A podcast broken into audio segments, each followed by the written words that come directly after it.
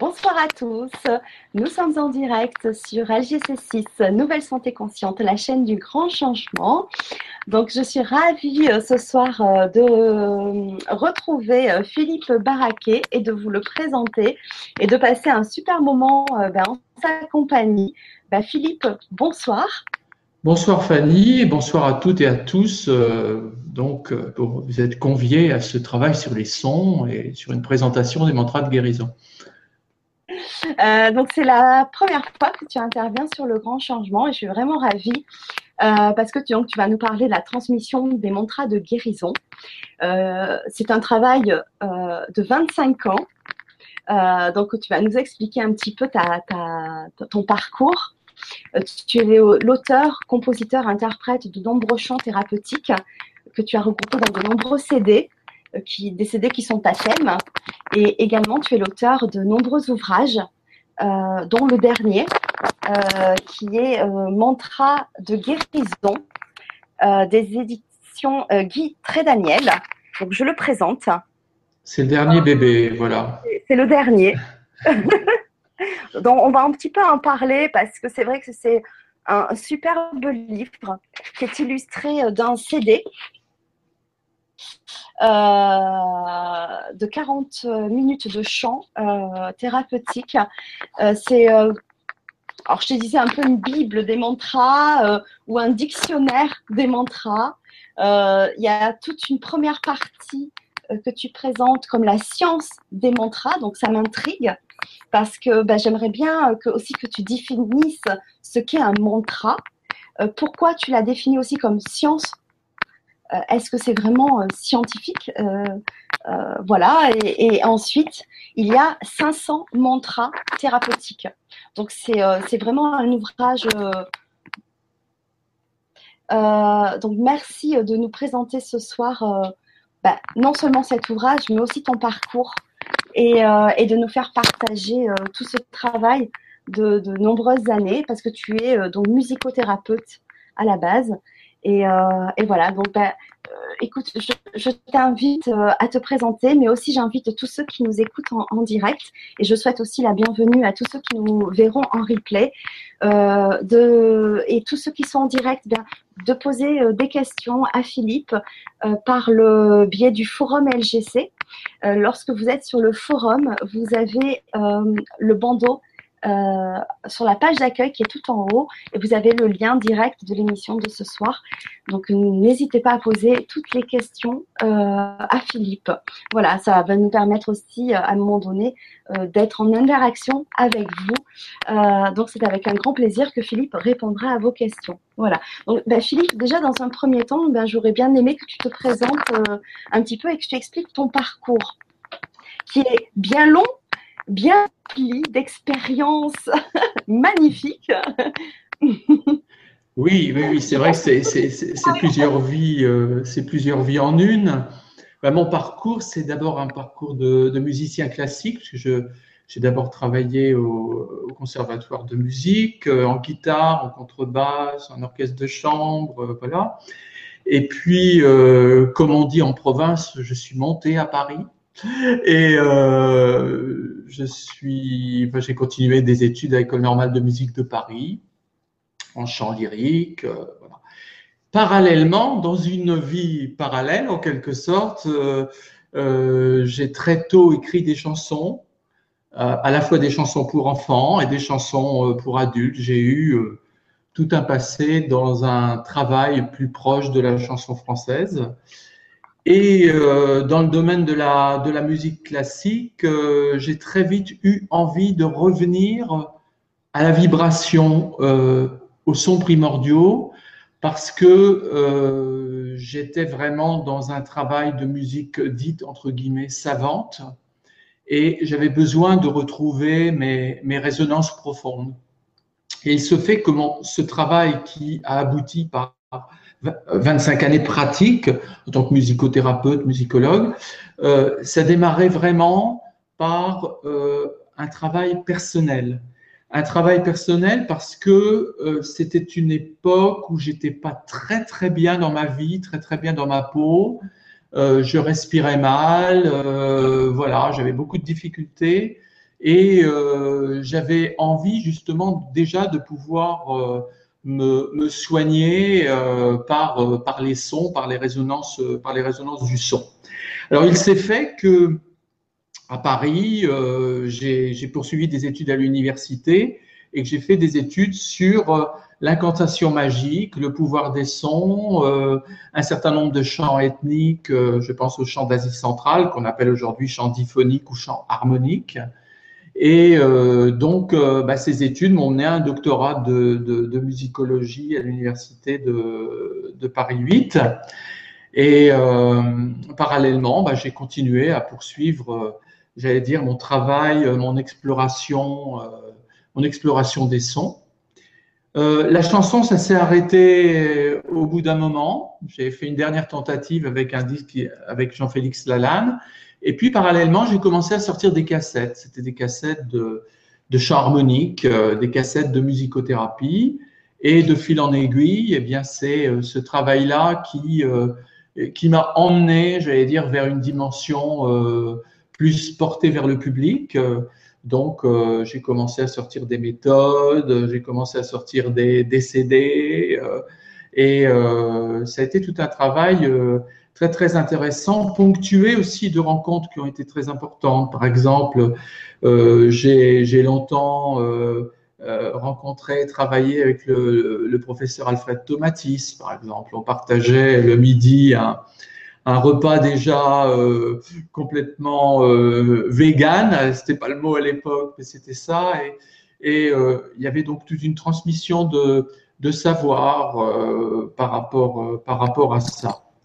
Et, donc, c'est comme ça que j'ai continué et j'ai engrangé aussi un certain nombre de, pratiques, de pratiques mantriques, de pratiques des sons, pas simplement au niveau oriental, mais aussi au niveau occidental.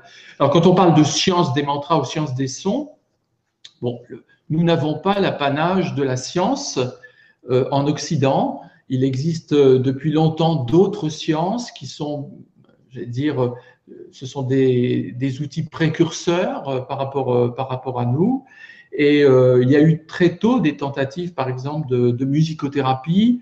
Je pense par exemple au soufisme, euh, la musicothérapie était euh, déjà très euh, très avancée dans le dans le monde arabe et bien évidemment on pense aussi à tout le travail par rapport par rapport au yoga du son par rapport aussi à toutes les techniques mongoles et tibétaines et en Occident des des sons aussi qui nous sont proches le celtisme euh, les sons christiques, euh, tout cela euh, forme un, vocabulaire de sons qui, qui nous interpelle. C'est un vocabulaire du son universel. Ce qui est formidable avec le son, c'est qu'on n'a pas besoin de, de traduction, on n'a pas besoin d'un dictionnaire, euh, qu'on soit euh, en Mongolie euh, ou qu'on soit en Yougoslavie, on a on a ce langage universel des sons. C'est une sorte d'espéranto musical en quelque sorte. Et ça, c'est ça, c'est très intéressant. Hein, de, la, même manière que euh, un bébé, quand il, euh, durant les premières années de sa vie, il a en mémoire, en mémorisation, plus de 200 phonèmes.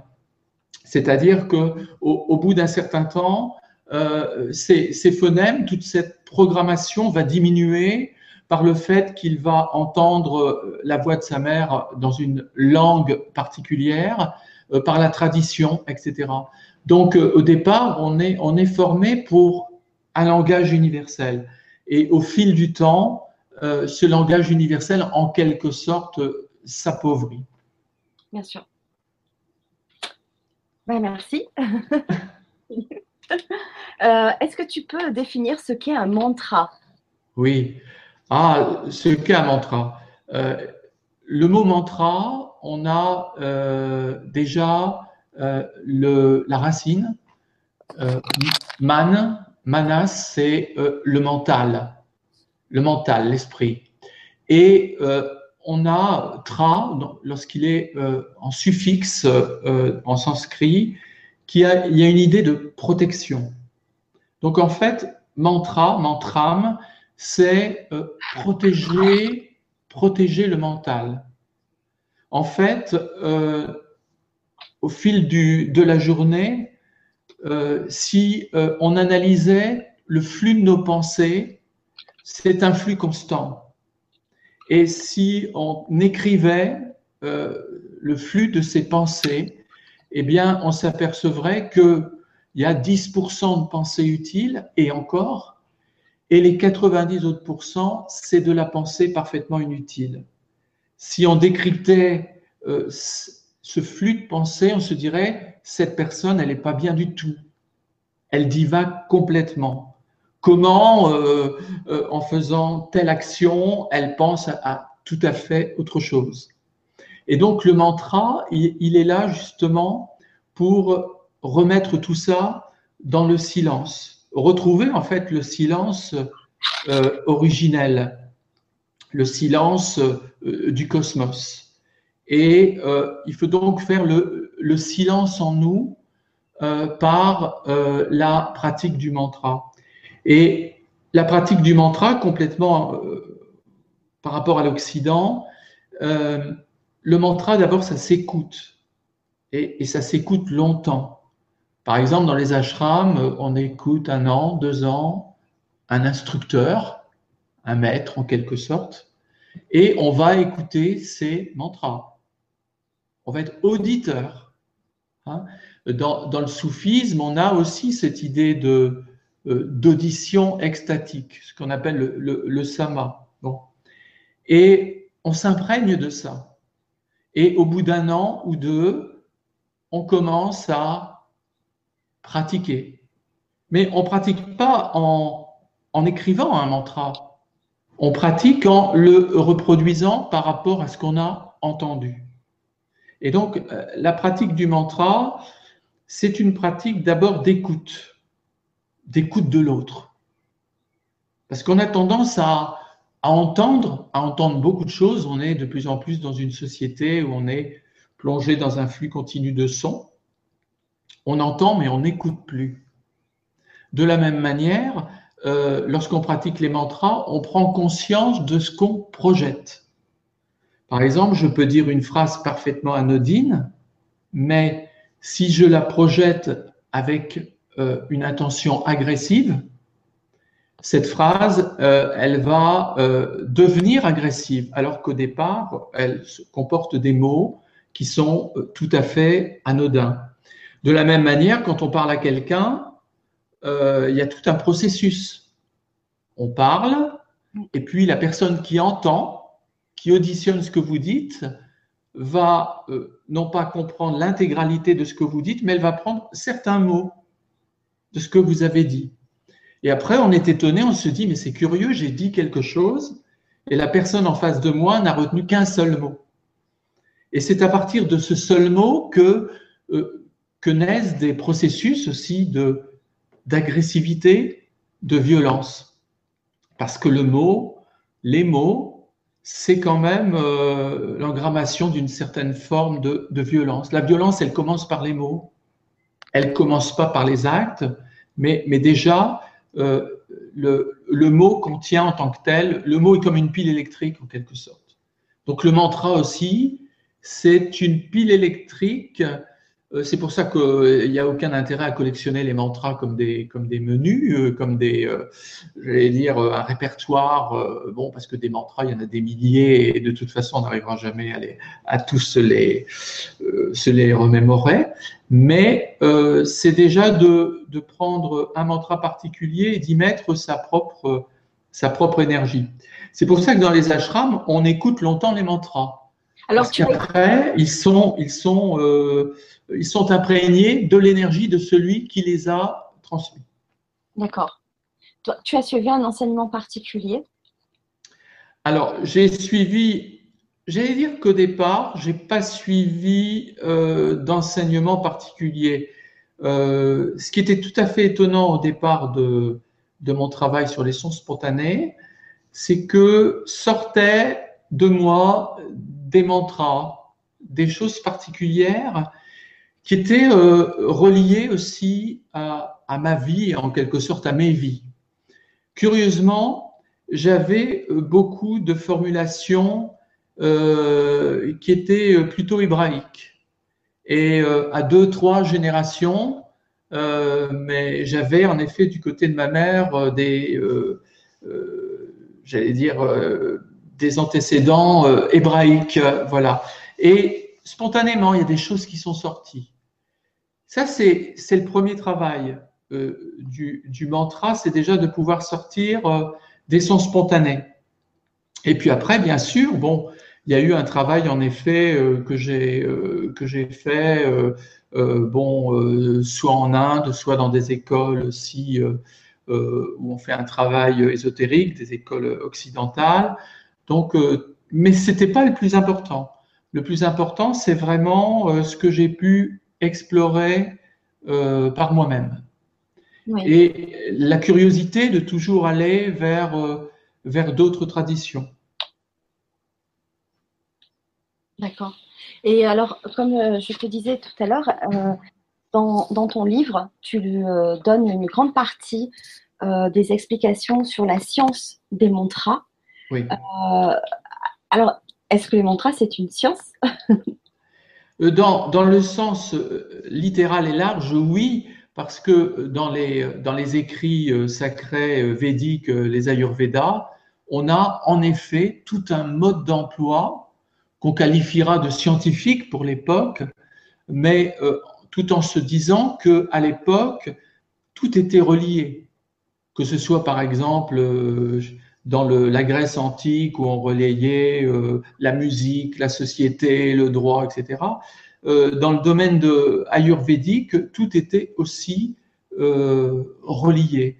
Et c'était relié à une, une, forme de médecine primordiale, médecine incantatoire, médecine reliée à une forme d'animisme, c'est-à-dire euh, de pouvoir relier tel son avec tel élément de la nature.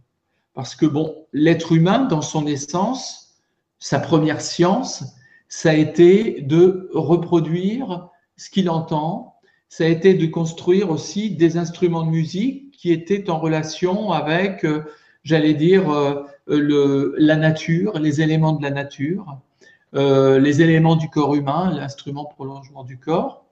Donc c'est c'est une science en effet qui est qui est millénaire à tel point que dans toutes les traditions on a a des éléments euh, vocaux, des chants qui sont très élaborés. Par exemple, quand on prend les chants polyphoniques euh, pygmées, on se dit que les, pygmées ont déjà inventé la polyphonie, alors que chez nous, en Occident, il a fallu attendre euh, bien après le Moyen Âge, bien après le grégorien, pour avoir déjà cette notion de polyphonie. Et ce qui est intéressant aussi, c'est que d'une tradition à une autre, il y a des connexions il y a des peuples qui ne se sont jamais rencontrés et qui pourtant, ont des similitudes, des similitudes de son, de langage, euh, des phénomènes de nasalisation. En ce sens-là, c'est une science qui a été une science millénaire primordiale, qui a été un pont avec la musicothérapie d'aujourd'hui.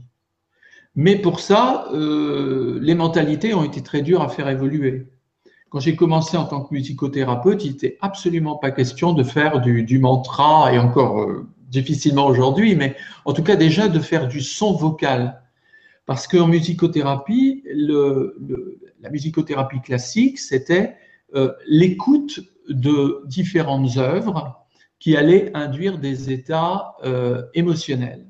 En général, c'était une séance qui était divisée en trois parties avec trois œuvres différentes qui permettaient d'induire des états modifiés de conscience. Et les musicothérapeutes euh, de l'époque n'utilisaient pas la voix parce qu'ils estimaient que ça induisait des émotions trop fortes qu'ils ne pouvaient gérer. Et donc, euh, quand j'ai commencé à présenter mon travail, par exemple, de doctorat à la Sorbonne, la Sorbonne m'a dit, ah non, vous ne ferez pas votre travail de doctorat chez nous parce que vous faites un travail qui n'est pas dans la norme. Ah. je suis allé dans une autre université. Et, euh, mais euh, c'est resté longtemps très, très, euh, très, très, très, refermé, cette histoire de, de, musicothérapie. Et encore aujourd'hui, bon, parce que je suis intervenu non seulement en musicothérapie, mais aussi pour l'éducation nationale, on fait du son, mais surtout pas, on va pas chanter un home, par exemple, parce que chanter le home, c'est encore quelque chose qui est très mal vu. Ah donc, euh, il y a des techniques, on fait chanter le haut et puis on fait fermer la bouche et on a le home quand même. Mais euh, il y, a des connotations euh, qui sont liées à, des formes de peur ancestrale, la peur de l'inconnu. Le, mantra, il y a encore une peur ancestrale. Qu'est-ce que c'est que le mantra? Est-ce que ça serait pas quelque chose qui serait du domaine de la secte, qui serait du domaine de d'un ésotérisme évaporé, euh, alors qu'en fait, ça fait véritablement partie de nos, traditions et de nos pratiques, parce qu'aujourd'hui, un slogan publicitaire, c'est un mantra. Euh, quand euh, Maurice Ravel fait le boléro de Ravel, compose le boléro de Ravel, c'est également un mantra parce que c'est une formule qu'il a répétée, qu'il a orchestrée, etc. Donc, euh, une prière euh, chrétienne, un Je vous salue Marie, c'est un mantra. Un mantra aussi, oui. J'allais te dire. Euh, oui, tout, est mantra. Et, j'avais fait une petite vidéo sur le, mantra qui est simplement dire oui. Dire oui, c'est déjà une, forme d'énergie. Ça, j'engage celles et ceux qui nous, qui nous regardent à simplement dire des oui euh, mais oui, pas simplement comme ça, mais des oui rythmiques, euh, en faisant un travail en même temps de, respiration, et on s'aperçoit qu'on a une énergie qui est, euh, qui est très importante. dans, la, dans ma méthode La Voix qui guérit, j'ai mis par exemple le, la voyelle OU au niveau des résonances du bassin et la voyelle I au niveau des résonances au sommet du crâne. Donc quand on dit oui, en quelque sorte, il y a une énergie assez fulgurante qui part du bassin et qui monte jusqu'au sommet du crâne. Donc il y a une circulation euh, de, de l'énergie qui, est euh, euh, qui est très importante. Donc on peut faire des mantras avec peu de choses. Est-ce que tu peux expliquer l'impact que ça que, que, peuvent avoir les mantras du coup sur nous, sur notre esprit et sur notre corps pour en arriver jusqu'à la guérison. Qu'est-ce qui se passe? Alors c'est tout, c'est tout un processus. Déjà, euh, le mantra, comme je disais tout à l'heure, il va interrompre le flux de nos pensées. Euh, le premier but euh, du, du mantra, c'est quand même au départ parvenir à la plénitude, parvenir à l'éveil, parvenir à, l'harmonie. Donc en tant que tel, c'est déjà un processus de guérison très complémentaire euh, de d'autres thérapies. Je pense aux thérapies psychanalytiques. En quelque sorte, le, mantra comme le travail sur le son, c'est une sorte de, de, psychanalyse non verbale. Hein. Et euh, donc le mantra, le but traditionnel, c'est ce que les Indiens appellent Satchit Ananda, c'est-à-dire parvenir à un état d'éveil, à un état de bonheur absolu. Donc, c'est une, c'est une voie de guérison en tant que telle. Alors, le mantra aussi, c'est, comme je le disais tout à l'heure, c'est un travail rythmique, c'est un travail sur la respiration, c'est un travail aussi de conscientisation du corps, prendre conscience de son corps, c'est un phénomène aujourd'hui de plus en plus courant, c'est que beaucoup de jeunes n'ont plus du tout conscience de leur corps. Euh, ils sont dans, un, dans, des univers très euh, virtuels, que ce soit pour le bien ou que ce soit pour le mal, la conscientisation du corps n'est plus là.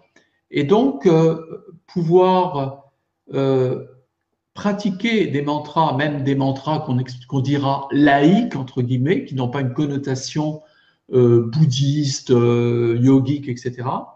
Ça permet justement de, de retrouver un fonctionnement parce que quand on va pratiquer un mantra, on va sentir des résonances au niveau du corps, au niveau du corps physique. C'est quelque chose de très physique au départ. Par exemple, des mantras où il y aura plus de voyelles ou vont résonner euh, dans le bassin, hein. alors que des mantras on aura des voyelles plus vers le I, par exemple, ou vers le O, vont résonner plus vers, le sommet de la tête. Donc, c'est l'origine aussi du, du sanskrit. Le, sanskrit, qu'est-ce que c'est au départ? C'est 52 sons qui ont eu pour origine des résonances dans le corps. C'est 52 lettres, mais c'est aussi 52 résonances différentes.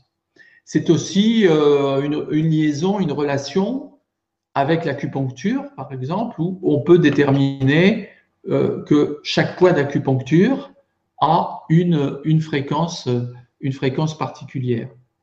Donc, quand on pratique le mantra et au départ, quand on pratique euh, des sons, des résonances, des bourdons, ce que j'appelle les bourdons thérapeutiques, c'est-à-dire des sons bouche fermée, eh bien, on est dans un bain de sons. On s'immerge dans un bain de sons et on efface en, fait euh, tout ce flux des pensées. On efface aussi notre langage parce que l'être humain, c'est quand même le, il n'y a que l'être humain qui parle autant. On est envahi par le flot de nos paroles et euh, on essaye de trouver des moyens pour échapper, ne serait-ce qu'un instant, ne serait-ce que quelques minutes, quelques secondes, au flot de nos paroles. Alors il y en a qui pratiquent euh, la méditation, la méditation de pleine conscience, qui n'est autre qu'une méditation bouddhiste euh, qui a été, j'allais dire, transposée au niveau thérapeutique. Hein. Bon. Mais on pratique aussi ce que, ce que ce que moi j'ai créé une certaine époque qui s'appelle la thérapie vocale. Euh, bon, une époque on n'en parlait pas beaucoup, on n'était que quelques-uns à le faire. Et euh, par la thérapie vocale, on arrive à vraiment prendre conscience, euh, prendre conscience des sons. C'est tellement vrai aussi pour les personnes qui sont dans un état de non-dit, qui n'arrivent pas à s'exprimer. Elles n'arrivent tellement pas à s'exprimer qu'elles somatisent et que cette somatisation perpétuelle va, au bout d'un certain temps, se métaboliser. Il y a des personnes qui vont faire, par exemple, des psoriasis, il y en a d'autres qui vont avoir des problèmes de thyroïde. Tout cela parce qu'il y a eu euh, des non-dits qui se sont accumulés. Et le simple fait le matin de se lever, de respirer pendant quelques minutes, et puis de sortir un son spontané, ça permet justement de d'ouvrir non seulement d'ouvrir sa voix, mais d'ouvrir son corps en totalité euh, euh, aux vibrations de l'univers. Euh, quand tu parles de son spontané, c'est pas forcément un mantra existant.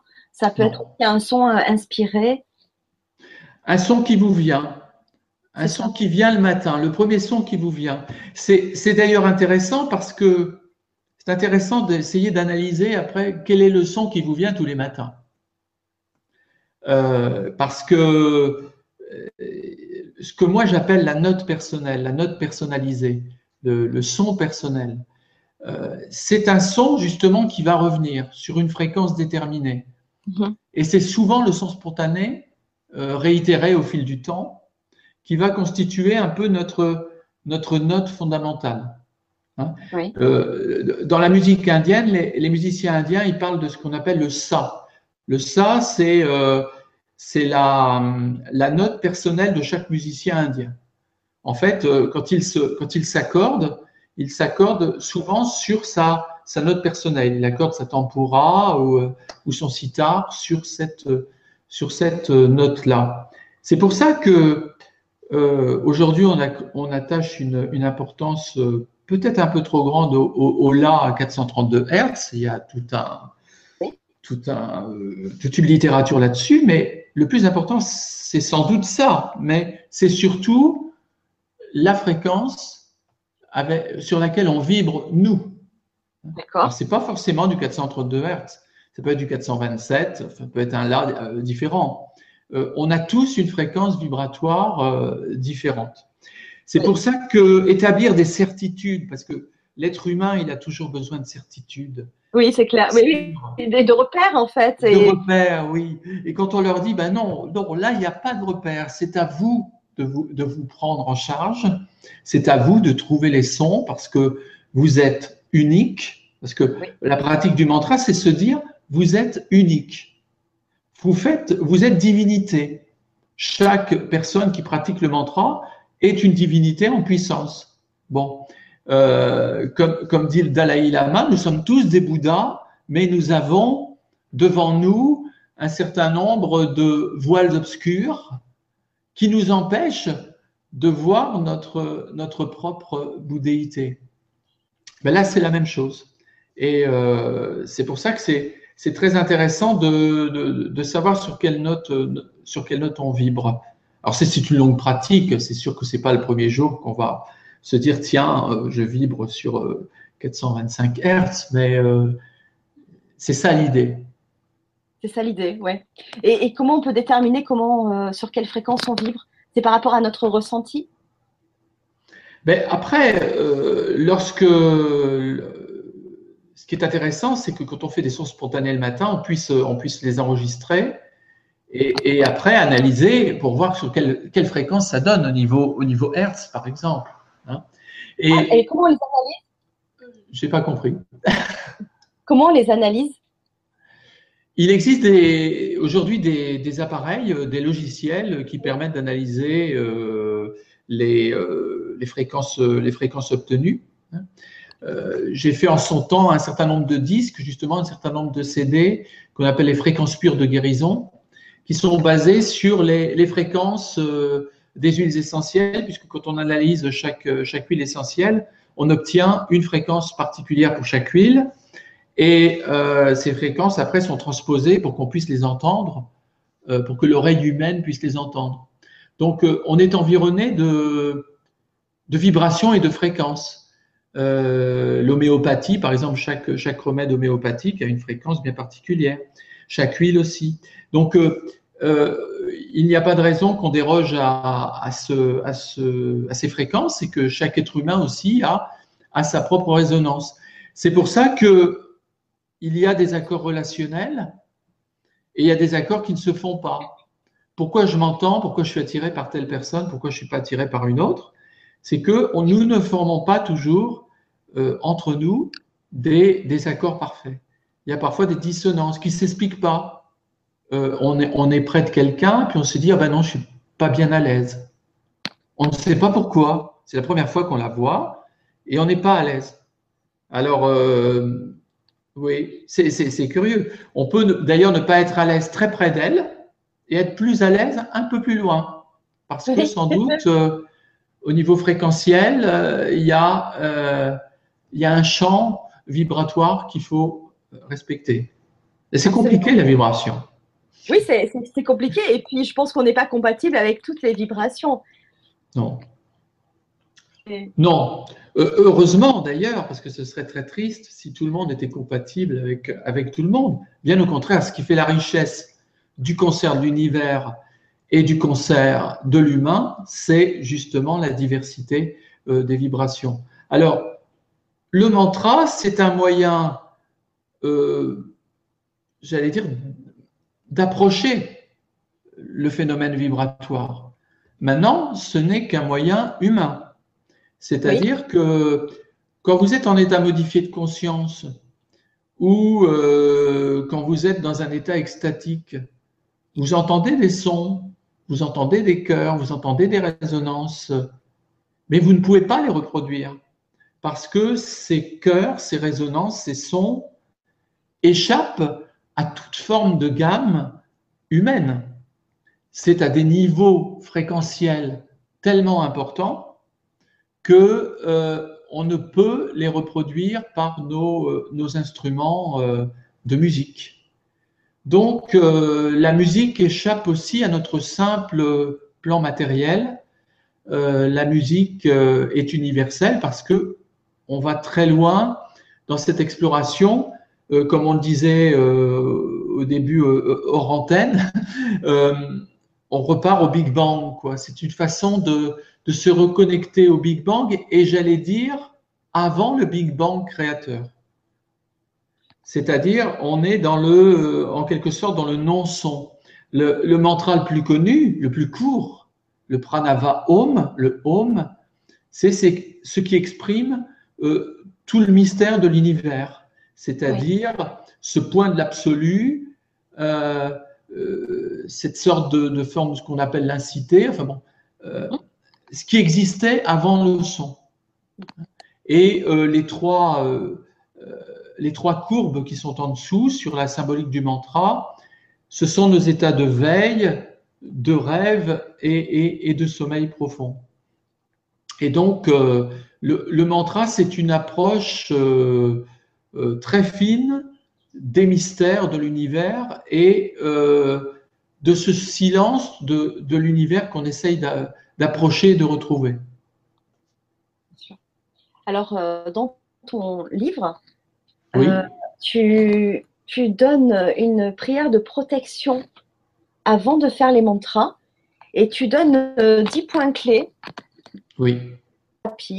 Et donc, en l'occurrence, euh, bah, à un moment donné, tu dis de prendre une douche, de se purifier avant, etc. Donc, il y a un, peu comme un, rituel à faire avant pour se protéger, mais aussi peut-être pour se préparer euh, donc j'ai été surprise de, voir euh, ces, points-là.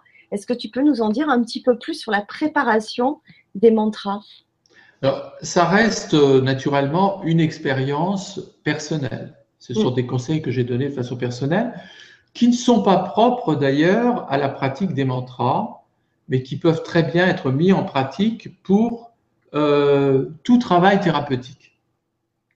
Je pense que Aujourd'hui, en effet, il y a beaucoup de personnes qui se sont orientées sur euh, la thérapie.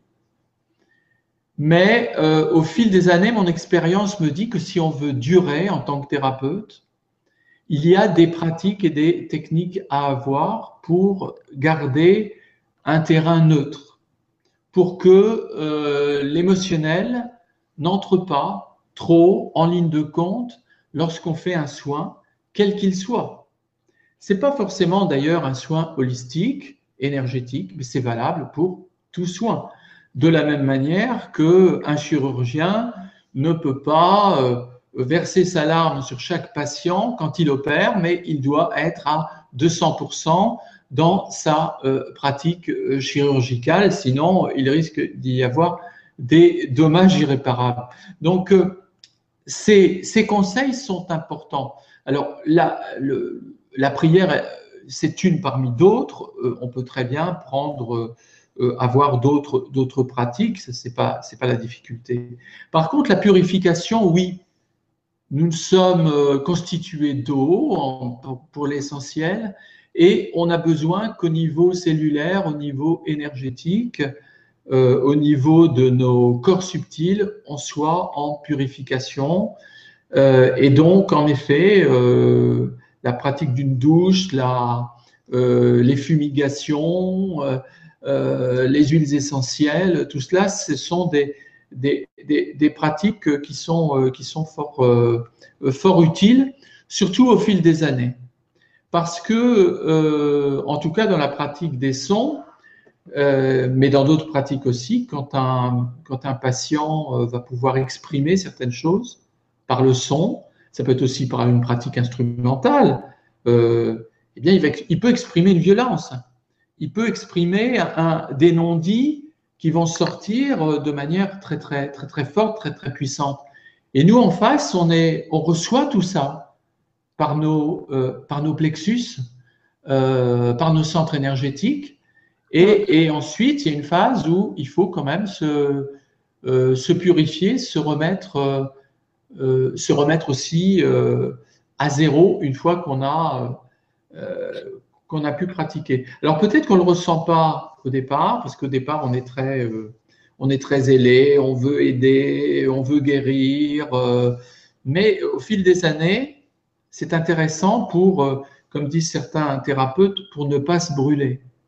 Parce qu'au fil du temps, euh, il faut toujours être euh, conscient qu'en en ce qui concerne le son, c'est quelque chose de très puissant. La voix, c'est quelque chose de très puissant et qui peut, euh, au, bout d'un certain temps, euh, modifier notre, notre façon de nous comporter, notre, notre émotionnel.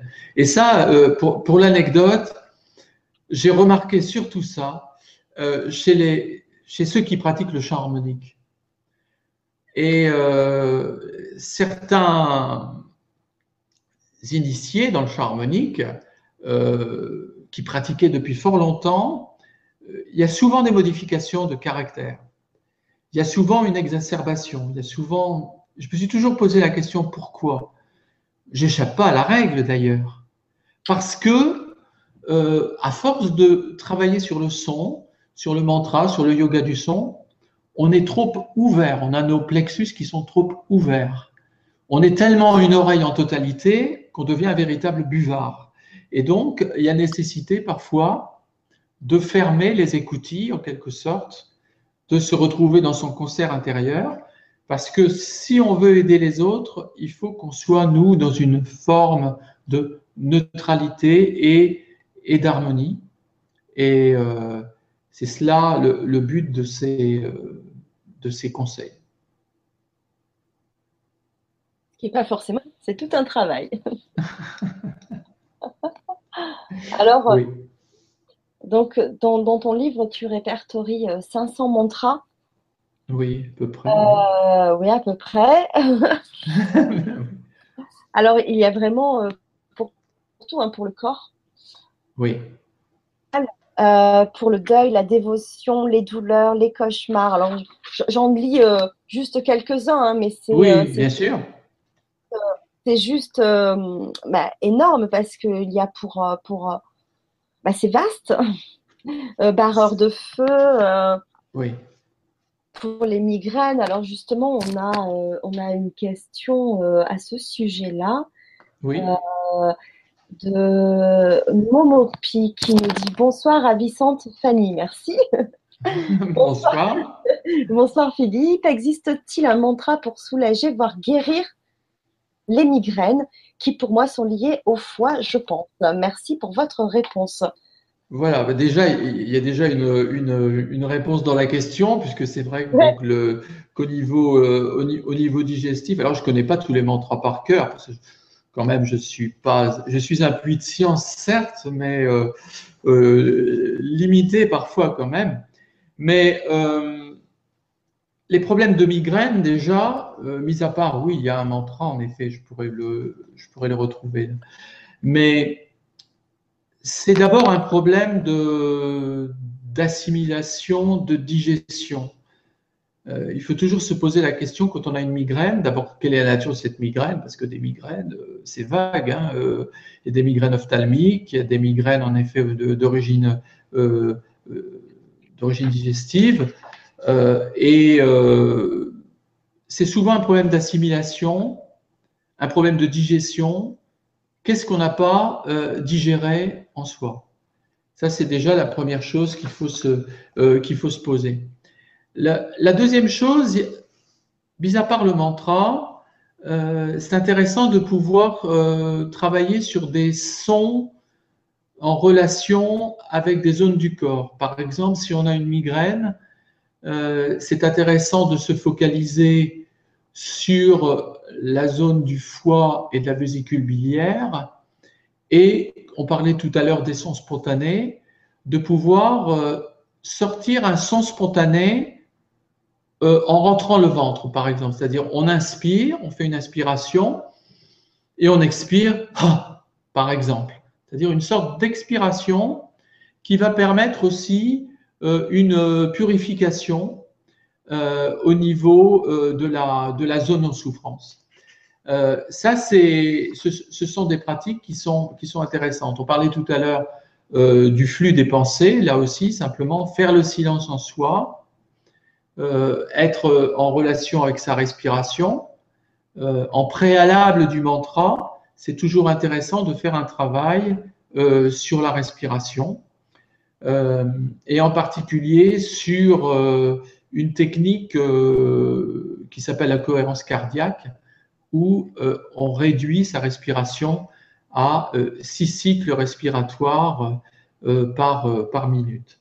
Alors, au niveau de la migraine, moi j'ai pris un, j'ai donné un seul exemple parce que c'est vrai que la migraine c'est pas si simple, on n'a pas énormément de, euh, de, j'allais dire, de, possibilités. On n'en parle pas énormément. Euh, donc, euh, ce dont je parle, c'est de pouvoir faire une pratique qui est à la fois une pratique mantrique, mais qui est aussi une pratique en relation avec son arbre de vie. Et je dis la chose suivante, le mot qu'on utilise pour, le, pour la migraine, c'est le mot athanatos. Athanatos en grec, ça veut dire immortel. Et je dis donc, écrivez le mot athanatos sur une feuille d'arbre ou une bande de papier vierge. Dites trois fois le mot athanatos. Posez la feuille sur votre front ou sur celui du migraineux en prononçant son prénom. Et ensuite, euh, récitez la formule de votre choix. Ça peut être, si vous êtes euh, chrétien, une formule christique, ça peut être toute autre, toute autre formule. Ça, c'est une, c'est une pratique qui est, euh, qui est intéressante à faire. Alors, il y a aussi une autre pratique qui est intéressante aussi, c'est euh, ce qui concerne les, sons taoïstes, par exemple, ça, je vous conseille aussi vivement de, pouvoir euh, vous, reporter aux six sons taoïstes de purification. Ça va être peut-être un peu compliqué aujourd'hui de les, de les donner, mais euh, les six sons taoïstes de purification permettent justement de travailler sur euh, les, euh, les organes et les viscères creux et sur toutes les énergies, que ce soit euh, foie, vésicule biliaire, etc. Euh, ce qui est intéressant aussi, c'est de pouvoir travailler ces énergies euh, selon les heures du corps, puisque par exemple dans la médecine chinoise, les heures il y a des heures particulières pour chaque méridien. C'est ce que je peux dire aujourd'hui sur la, sur la migraine, qui est, un, qui est un vaste sujet. Et associer aussi, alors ça, ça échappe au mantra, associer également euh, un travail de chromothérapie. Je pense par exemple à la couleur bleue, qui est une couleur très apaisante. Et d'ailleurs, dans certains centres aujourd'hui euh, pour migraineux, euh, dans certains hôpitaux, on utilise maintenant un certain nombre de, de, chromothérapie, justement. on plonge le, patient dans une lumière bleue tout ce qui peut euh, soulager euh, la, migraine euh, naturellement.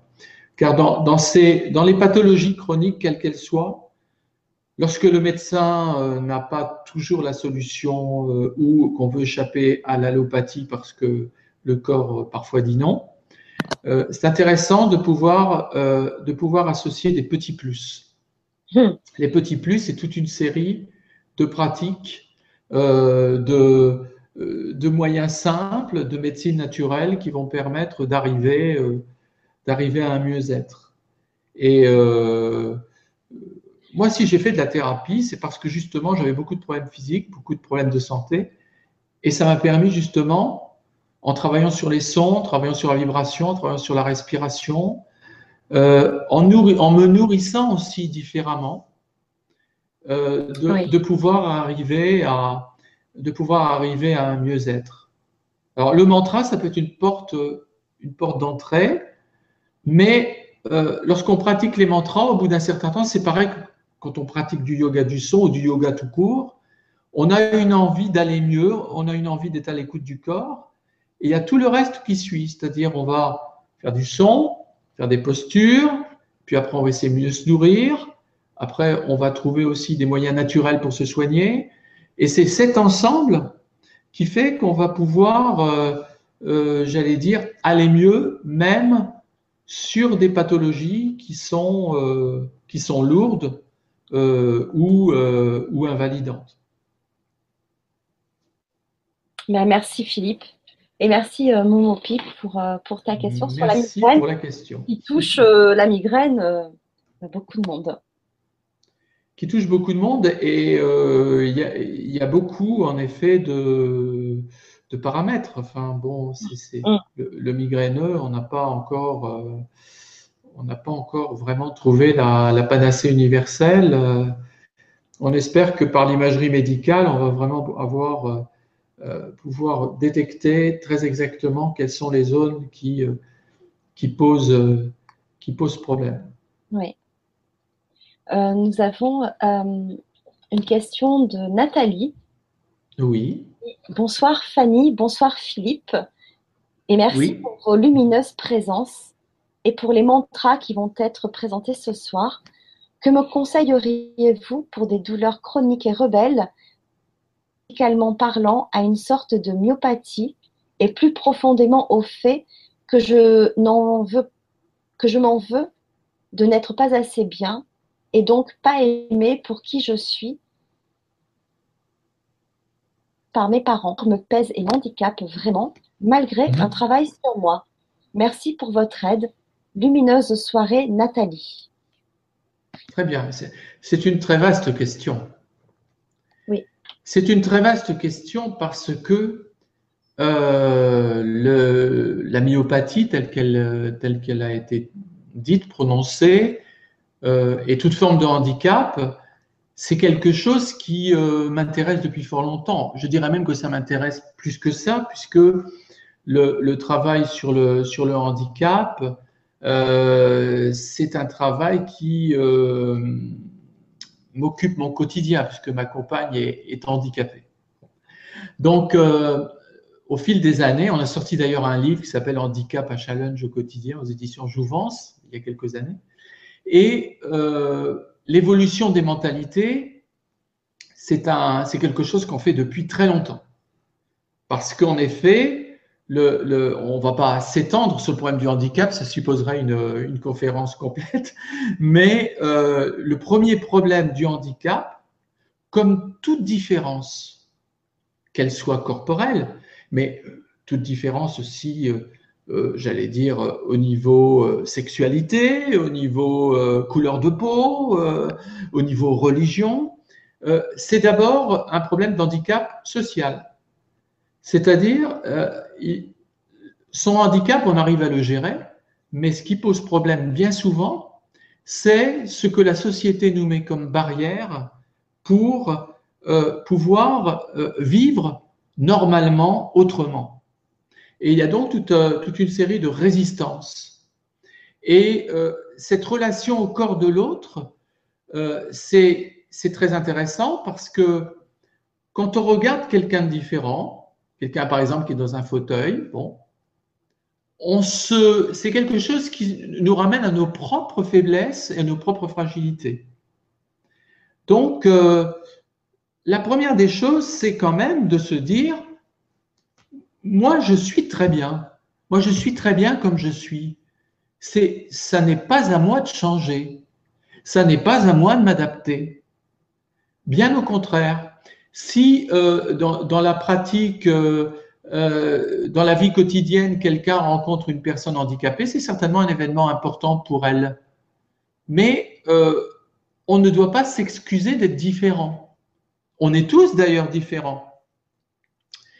Donc, le travail qui est, intéressant à mener, c'est vraiment un travail déjà, au-delà du mantra, un travail sur la respiration, sur la conscientisation du corps, euh, pouvoir émettre des, sons spontanés, ça, ça me paraît quelque chose qui est, très important, et pouvoir euh, pratiquer le, yoga du son aussi euh, dans, dans, sa pratique, par exemple, du hatha yoga.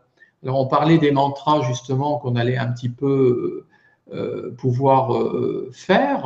Alors, on les fera plus longuement dans, le cadre d'un atelier. Mais c'est intéressant déjà de, pouvoir faire résonner son corps en totalité. Ce qui est formidable avec le yoga du son ou avec la pratique des mantras, c'est qu'on n'a pas besoin de bouger. On n'a pas besoin de faire une posture. Euh, en fait, euh, je dirais presque une personne qui est par exemple en fauteuil, elle est déjà dans une méditation. Elle est déjà dans une position assise. Elle est déjà dans une certaine posture.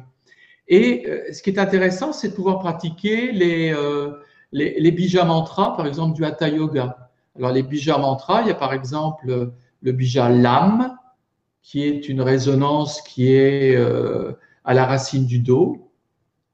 Ensuite, on a le bija vam, qui est une résonance qui est au niveau du centre sacré, c'est-à-dire au niveau de l'appareil sexuel.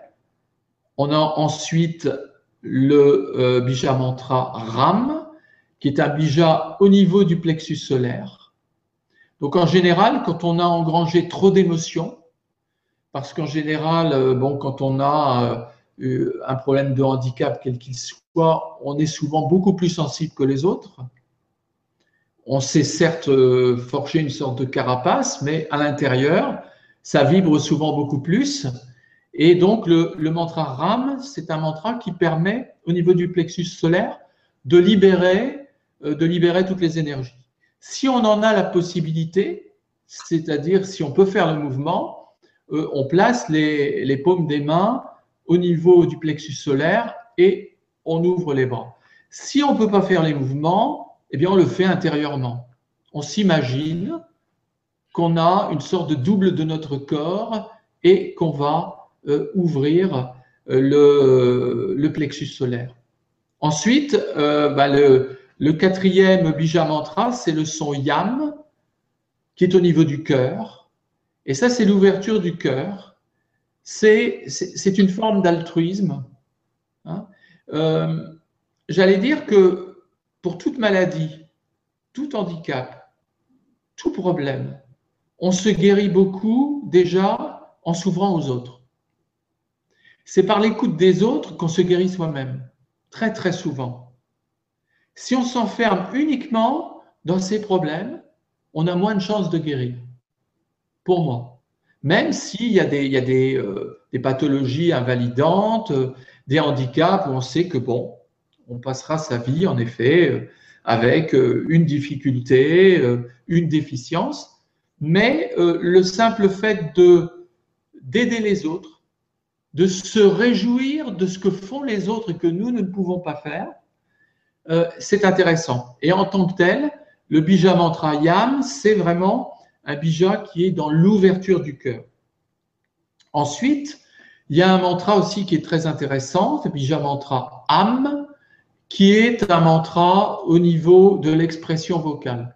Tout ce que je n'ai pas pu dire, tout le mal-être qui est en moi, je l'exprime par ce Ham.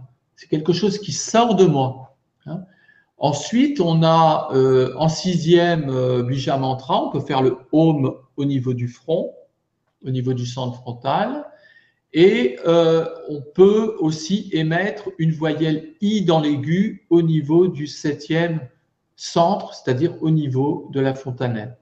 Donc cette pratique des sept bija mantras, c'est une très grande harmonisation euh, énergétique que tout le monde peut pratiquer et euh, qui a l'avantage de ne pas nécessiter un, yoga physique, euh, un yoga avec des asanas, avec des postures. C'est un vaste sujet, très long. À... Oui. On y reviendra. oui. Et à pratiquer, c'est très intense. Ça apporte, c'est ouf, ça fait décoller. Oui. Oui, ça fait décoller, c'est vrai, oui. Oui, c'est c'est la voie VOX, c'est la voie VOIE, hein, parce que ça arrive, je, pense que la pratique du mantra, la pratique vocale, la pratique du yoga du son, ça arrive à un moment de sa vie bien particulier. Euh, moi, par exemple, je, travaille ce qu'on appelle euh, avec des patients en bilan psychovocal personnalisé, c'est-à-dire c'est des personnes qui viennent, euh, qui prennent rendez-vous et qui ont besoin de faire le point sur leur vie, sur le tournant qu'elles vont prendre, elles ressentent le besoin de, de s'exprimer différemment que par des mots. Elles voudraient s'exprimer par des sons. Et ça arrive à un moment très précis de sa vie où on est en quelque sorte convié à faire ce travail. Donc euh, c'est très puissant. C'est très puissant. Et là, en tant que, thérapeute, c'est vrai qu'au bout de 2-3 minutes, j'ai la signature sonore de la personne et je, je reçois en quelque sorte son vécu. Je ne dirais pas dans les détails, mais euh, c'est quelque chose qui est assez inexprimable, intransmissible, parce que c'est euh, du domaine de la pratique. Et euh, au bout d'un certain nombre d'années, on a, on a une oreille qui est très, qui est très ouverte. Wow. merci Philippe et merci Nathalie pour ta question. Merci. Alors, nous avons euh, Marie-Isis qui euh, nous pose une question et qui peut vraiment intéresser donc pas mal de personnes parce qu'on se la pose tous. Bonsoir Fanny et Philippe. Le rythme du mantra, sa prononciation ont-ils une importance pour être efficace? Combien de fois le répéter? Euh, Merci pour votre réponse. Et elle rajoute aussi finalement, c'est ce que l'on transmet par notre vibration qui importe le plus.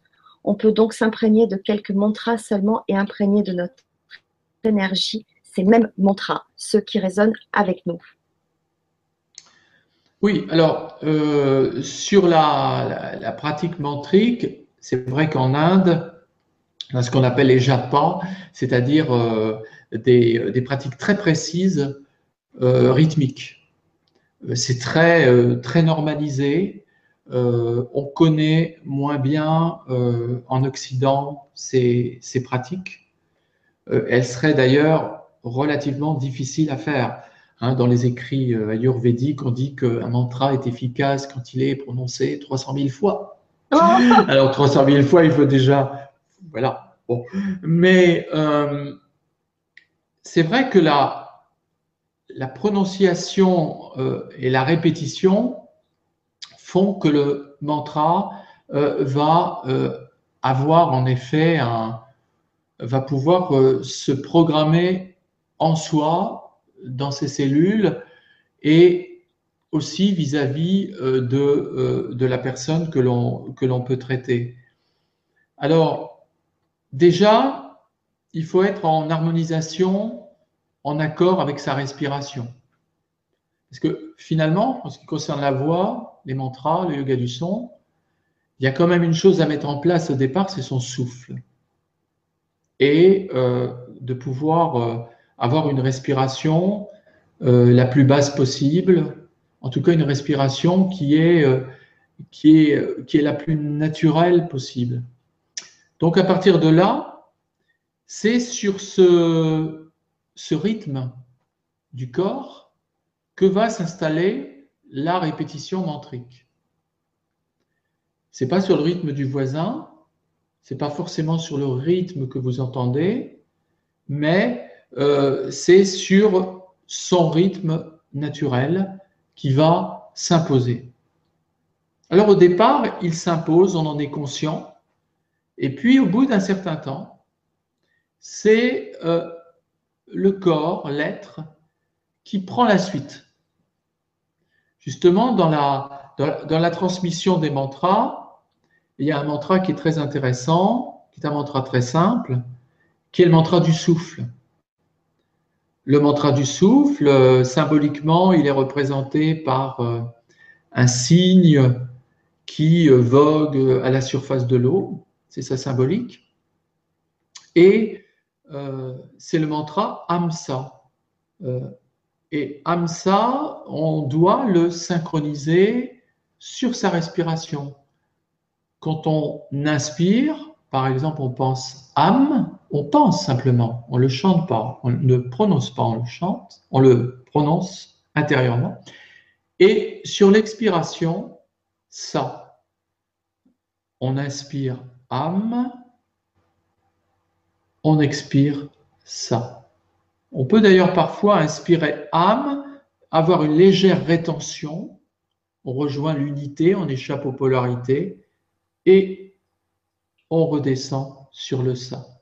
Donc, âme, ça. Et au bout d'un certain temps, le corps assimile, l'être assimile profondément ce âme et ce ça, et il continue de le prononcer car le mantra du souffle, c'est le mantra de la vie, c'est le mantra euh, que notre corps prononce inconsciemment de notre premier à notre dernier souffle. Donc ça, c'est vraiment le, le rythme euh, du, euh, du mantra. Alors, quant à savoir combien de fois il faut prononcer un mantra, euh, c'est vrai que dans la tradition, il y a des précisions. donc, il y a certains mantras dans le bouddhisme, il faut les prononcer sept fois de suite, neuf fois, voilà. Donc, on peut respecter la tradition dans le cadre, par exemple, d'un rituel, mais on peut aussi, j'allais dire, se laisser porter par le mantra. Alors, si on, on se préoccupe plus du nombre de fois, parce que finalement, le nombre de fois qu'on répète un mantra, c'est pas ce qui est le plus important. Mais ce qui est important, c'est que le mantra vous conduise dans un état modifié de conscience. C'est qu'au bout d'un certain temps, vous puissiez euh, atteindre ce, que, ce dont je parlais tout à l'heure, Satchitananda, c'est-à-dire l'éveil, la plénitude, le bonheur absolu. Et pour l'atteindre, il faut couper le processus d'idéation, il faut couper le processus analytique, il faut se laisser porter par, euh, par le mantra. Le, le mantra, c'est un peu comme une, comme une planche de surf. On glisse à la surface de, de l'eau, mais là, c'est une planche de surf qui nous conduit progressivement à notre être intérieur, qui nous conduit à ce que nous avons de plus, euh, de plus subtil en nous. Donc le but, c'est ça, c'est de pouvoir répéter pour induire un état modifié de conscience. Oui. C'est un état extatique. Voilà ce qu'on peut peut-être dire sur la répétition mantrique. Alors, lors d'un cours de yoga, on nous a fait répéter un, mantra 108 fois, parce que 108 est le, un chiffre symbolique euh, euh, dans la philosophie. Oui. Alors là, je. Euh, oui. Pardon. Euh, c'était très symbolique en tout cas. Philippe, tu voulais dire quelque chose sur. Oui, alors. oui, j'ai à peu près compris parce qu'on a un tout petit problème de, de liaison et on est, on est, c'est un peu difficile. Mais euh, oui, naturellement, on peut, on peut. Je ne sais pas si je réponds exactement à ce que tu as dit parce que je n'ai pas tout compris. Mais euh, en effet, on peut répéter 108 fois un, euh, un, un mantra. Traditionnellement, c'est quelque chose qui qui se fait. De, de, la même manière aussi que dans la dans la, science des mantras, dans la science du yoga, on a euh, des, euh, sons qui sont préconisés, des, couleurs euh, qui sont également préconisées. Tout cela, ce sont des, des conseils, des enseignements, mais on n'est pas forcément obligé de, de les suivre. Il n'y arrivera, il n'arrivera rien de problématique si on ne répète pas 108 fois 108 fois le mantra. Alors c'est vrai qu'il y euh, le, le, mantra, et surtout aussi dans les traditions, euh, certaines traditions occidentales, voire euh, christiques, euh, je pense aux barreurs de feu par exemple, euh, aussi dans les, dans les, les traditions chez les, chez les rebouteux et autres. bon, il y a beaucoup, tout ça se connecte aussi et s'interfère avec des, des superstitions euh, des traditions et donc euh, euh, ces traditions, ces superstitions font que si vous ne dites pas autant de fois spécifier la formule, il vous arrivera un, problème, ce mantra ne sera pas, ne sera pas positif. Hein, c'est quelque chose qu'on connaissait aussi dans, l'Égypte ancienne. Il y a un, mantra qui dit Makroun. Alors Makroun, ça veut dire être juste de voix. Donc il, y avait nécessité euh, d'être parfaitement juste dans sa voix si on voulait que le mantra soit positif et, donc ne soit, ne soit pas négatif. Euh, donc euh, là aussi, on, on, se heurte à un certain nombre de traditions. Mais aujourd'hui, ces traditions comme quoi c'est très ancré. On les retrouve quand on est, quand sur Internet on a une, on répond à une chaîne et qu'on vous dit euh, si vous ne répétez, si vous ne transmettez pas euh, ah euh, autant de fois, il vous arrivera malheur ou bon, voilà, etc. Finalement, on répète ce, voilà, ce, côté un petit peu traditionnel. C'est encore transmettre, c'est encore transmettre des peurs et, voilà. Donc. Voilà. je suis, je suis pas beaucoup pour les chaînes. voilà. Ouais, non, moi non. J'avoue. D'ailleurs, excusez-moi tous mes amis qui m'en envoient, jamais je ne réponds parce que parce que ça ça me parle pas et voilà. Donc. Euh, donc il y a aussi euh, donc Evelyne qui nous dit bonsoir Fanny et Philippe. Bonsoir, bonsoir. Euh, Fanny, tu es ravissante. Eh ben, merci. Décidément, ce soir, je dis compliments, ça fait plaisir. toujours ravissante, toujours. ah, merci. Existe-t-il un mantra pour se reconnecter à son âme? Merci pour ce webinaire. Se reconnecter à son âme, rien que ça. Euh, c'est difficile à répondre à ça. C'est difficile à répondre à ça. Euh, qu'entend-on par se reconnecter à son âme? Est-ce que véritablement, d'abord, quelle est sa croyance en l'âme euh, en tant que telle? Comment, pourquoi serait-on déconnecté d'ailleurs? Le mantra euh, agit euh, un peu comme le, l'âme par rapport au, corps, euh, au corps énergétique, au corps spirituel. dans la tradition hindouiste, on estime que le mantra a une attache, comme ce qu'on appelle dans les traditions ésotériques la corde d'argent. Et le mantra est attaché à chaque être qui, euh, qui va le prononcer. Donc, comment se connecter à son âme? Je pense que c'est pas vraiment le but. En tout cas, si on se connecte à son âme, c'est justement par cette recherche du silence, faire silence en soi, pratiquer le mantra pour échapper au flux des pensées et ne serait-ce que quelques instants pouvoir se reconnecter à euh, cette, cette puissance absolue, euh, cette, euh, cette conscience universelle. Nous, nous ne sommes que des passants. Il y a une forme j'allais dire, d'impermanence. Même la nature, qui semble permanente, elle se renouvelle, euh, j'allais dire, à chaque instant. Et euh, cette conscience universelle, si on y croit, elle n'a pas d'émotion. Elle est dans une forme de neutralité. Qu'il y ait du bonheur ou qu'il y ait de la violence, ça n'est pas son problème. Elle continuera d'exister, de, de perdurer. C'est même tout à fait euh, l'expérience, par exemple, de la disparition de quelqu'un. On s'aperçoit que cette personne euh, a transité et que le lendemain matin, comme si de rien n'était, tout continue.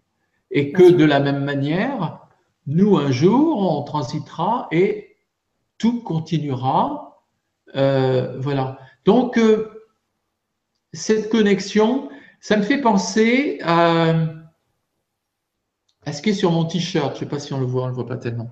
On voit pas les on, voit des choses qui sont écrites. Hein. Euh, c'est le sutra de, la grande sagesse, le sutra du cœur. Euh, là, c'est dans sa version zen, sa version japonaise en quelque sorte.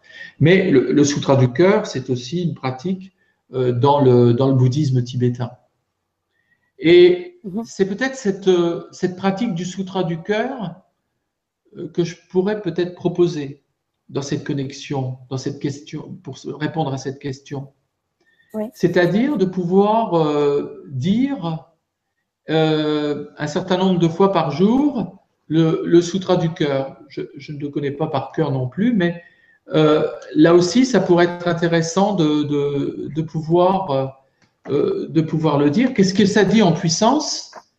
Ça dit en puissance euh, qu'il n'y a pas de forme, qu'il n'y a pas de non-forme, qu'il n'y a pas de corps, qu'il n'y a pas d'absence de corps, en fait, ça nous ramène toujours à une forme totale euh, de vacuité, dans, une forme totale où euh, notre existence, euh, c'est un domaine de l'illusion. Nous vivons dans un certain domaine de l'illusion. Et cette pratique du, du sutra du cœur, c'est quelque chose qui peut être très intéressante à, faire, à la fois philosophiquement, mais aussi au niveau de la pratique mantrique, je dirais que c'est un mi-chemin entre la pratique mantrique et, euh, et la prière. Il est long, le. Il est, long. Hein. il, est, il est assez long. Je n'ai pas la page, mais. Euh, mais 92. Euh, combien? 92. 92, c'est bien. Alors, oui, le, le, la pratique est, est assez longue. Il y a une autre pratique du Sutra du cœur, il faudrait que je la, je la retrouve, qui est une pratique plus, euh, euh, plus évidente, plus, euh, plus parlante peut-être, parce qu'il y en a eu plusieurs. Si je la retrouve, je vous la, je vous la communiquerai. C'est la pratique classique justement de bouddhiste, tibétaine. Et ça, ça fait partie justement. Le, sutra du cœur, c'est peut-être ce qui me m'interpelle le plus dans les dans les sutras et dans les dans les prières mantriques. Euh, c'est quelque chose qui est assez bouleversant parce que euh, ça montre bien notre notre impermanence, le monde d'illusion dans la dans lequel on vit, et aussi de se dire que notre pratique mantrique, elle se poursuit peut-être à d'autres niveaux de conscience, euh, vers d'autres mondes. Et le, j'allais dire aujourd'hui, la, physique quantique, euh, ce temps euh, qui peut s'extrapoler en, plusieurs couches, qui peut se restreindre ou qui peut s'étirer, qui peut se, poursuivre sur d'autres plans, euh, nous amène à, penser que pratiquer des mantras, c'est en quelque sorte laisser une empreinte, laisser une trace qui continuera, qui continuera après nous. Hein, de la même manière que lorsqu'on visite un, monument, un lieu très symbolique, on sent que les pierres ont une âme, une vibration, elles sont chargées des prières qui ont été euh, euh, dites au fil, du temps. Là aussi, c'est ça euh, c'est être un passeur de sons, de mantras et savoir que sur des niveaux différents, sur un aspect multidimensionnel du temps, ça se poursuit. Parce que ce qui est important dans le mantra, c'est la manière dont on le prépare. On parlait tout à l'heure de la préparation thérapeutique. Hein. Et c'est aussi dans la manière où il se prolonge. Et ça, en Occident, souvent, c'est oublié, c'est-à-dire, euh, euh, une fois qu'on a prononcé le mantra, qu'on se sent bien, il faut rester un certain temps à l'écoute de soi, à l'écoute des autres et entendre les prolongations. Parce que ce qui est important, c'est ça. Comment on prépare et comment ça se prolonge. En quelque sorte, euh, sur quel sur quelle fréquence, sur quelle tonalité, c'est c'est pas le plus important parce que ça appartient à notre à notre monde matériel, à notre monde physique. Ce qui est important, c'est comment ça vibre en nous. Ah, merci Philippe, merci beaucoup. Euh, on a un, un, témoignage de Josiane. Dit bonsoir à vous deux et à tous. Oui, bonsoir. J'ai le yoga du son de Philippe et j'adore ce bouquin, Père. Et en plus, c'est un livre très agréable. Je me le reconseille. Très sympathique. Comprenez, oui, comprenez, me replonger dedans. Je suis une tristesse à cause de problèmes de souffle et de qui font que je suis dans l'incapacité de chanter.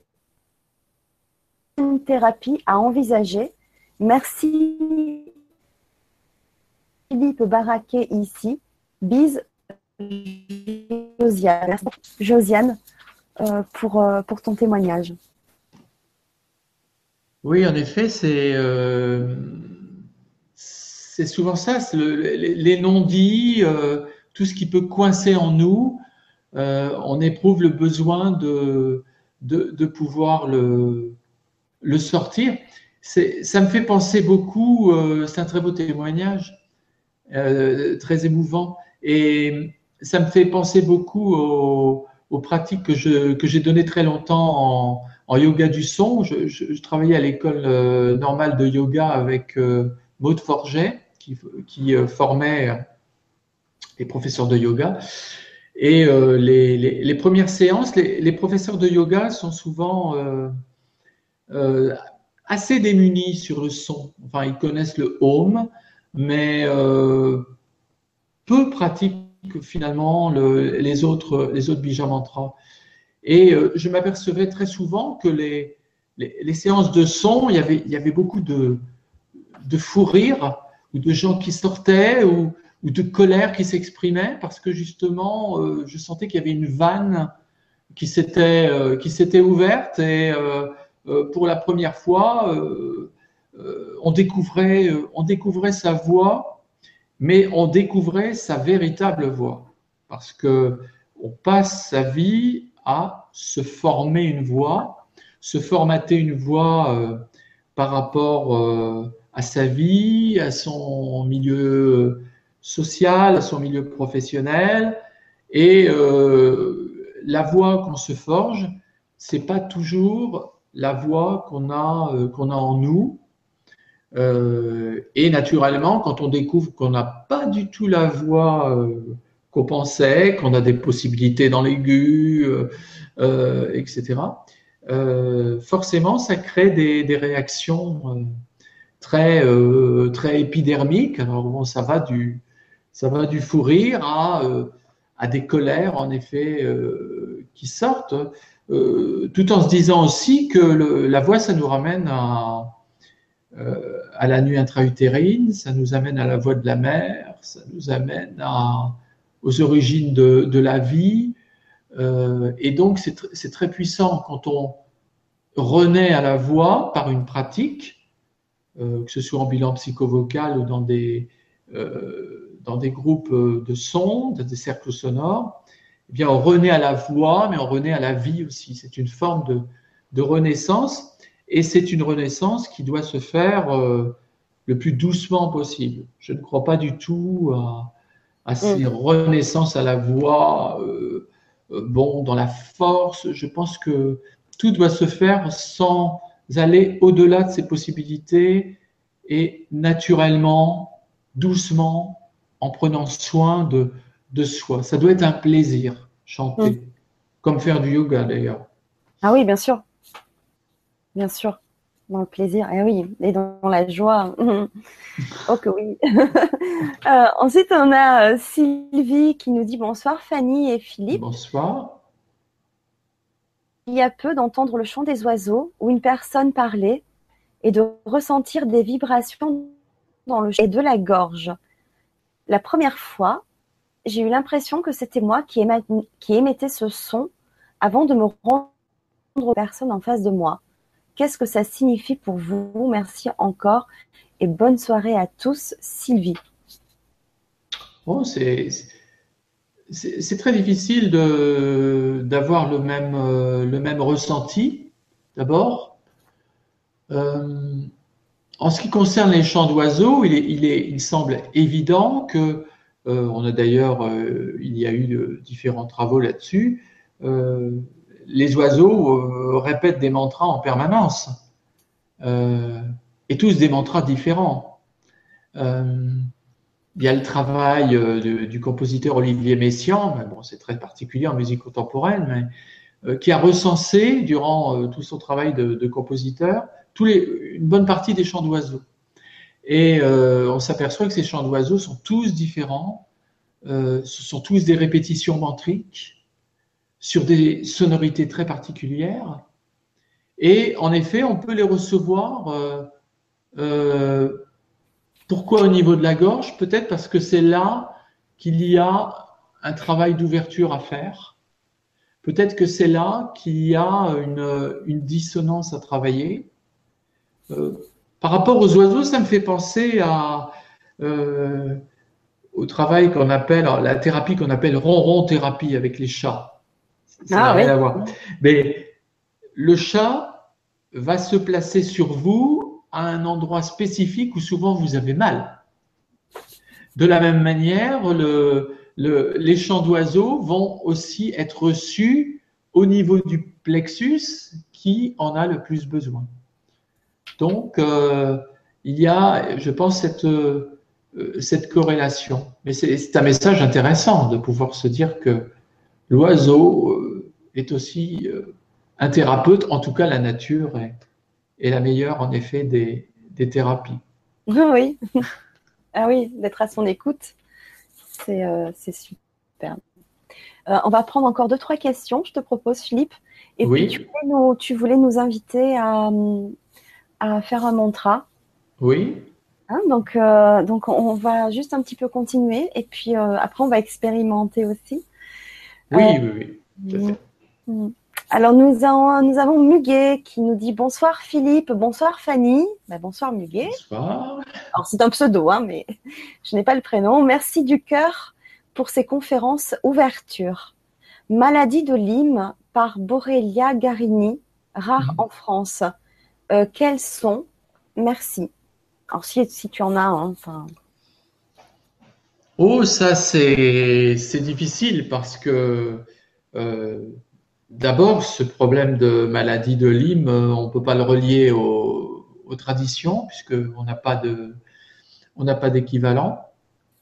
En plus, c'est une euh, maladie euh, récente, en tout cas répertoriée comme telle, qui est qui comporte, j'allais dire, un certain nombre de, de, de pathologie sous-jacente, on met, on met dans la case maladie de Lyme beaucoup de choses, peut-être beaucoup trop de choses.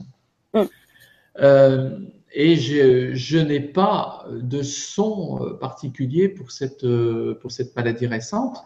Par contre, la pratique mantrique et la pratique qu'on va faire tout à l'heure du, du Bouddha médecin, euh, qui est une pratique euh, assez complète de répétition de ce, de ce mantra très particulier qu'on appelle le mantra du Bouddha médecin.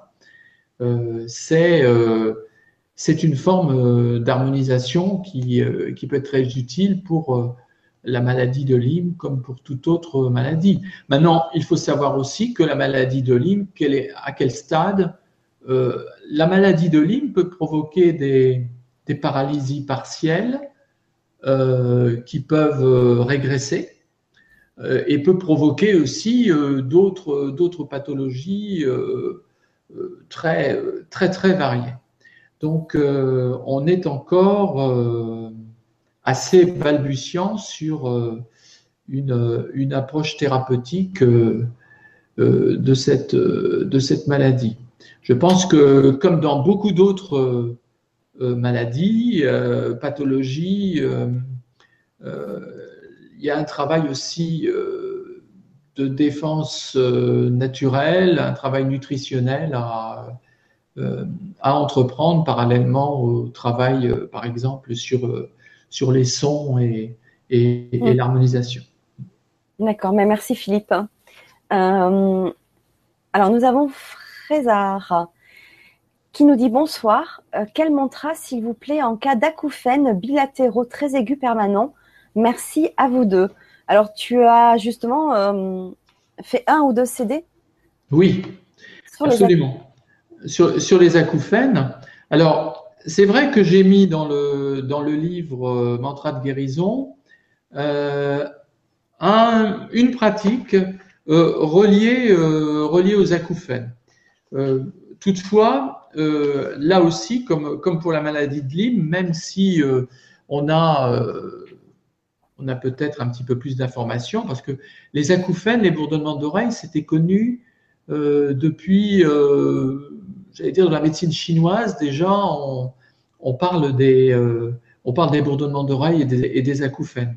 En homéopathie, il n'y a pas moins d'une quinzaine de, j'allais dire, de, traitements différents en fonction de l'origine des acouphènes. les acouphènes, alors il y a des acouphènes qui sont subjectifs et euh, ce sont les, plus nombreuses, c'est-à-dire des acouphènes qui ont pour origine des traumatismes sonores, euh, qui peuvent avoir des origines aussi, euh, euh j'allais dire, de burn-out, de stress, de stress intense. Et donc, les, CD qui sont sortis, qui ne sont pas des CD avec des mantras, ce sont des techniques d'habituation du cortex cérébral, c'est-à-dire on fait écouter pendant une heure euh, tous les jours, euh, ce qu'on appelle des bruits blancs ou des bruits roses, c'est-à-dire ce sont des sons euh, neuroacoustiques qui reproduisent un champ assez large de fréquences. Et au bout d'un certain temps, le cortex cérébral mixe ce, ce, bruit blanc ou ce bruit rose avec l'acouphène. Et donc, on a une baisse de ce signal, de ce signal auditif. Euh, donc, euh, c'est ce qu'on peut dire. Euh, l'acouphène, il faudrait que je le retrouve aussi la page. Moi, ce qui me semble le plus important au-delà du, mantra, c'est vraiment là aussi de faire taire le flux des pensées. Donc, tout, toute pratique de son toute pratique mantrique euh, qu'on a, euh, qu'on a commencé à voir euh, aujourd'hui me semble être intéressant. Le, but principal, c'est vraiment de, de se défocaliser de se défocaliser de, de, ces bruits qui sont, c'est vrai, des bruits qui, sont, qui sont très invalidants. Oui, oui.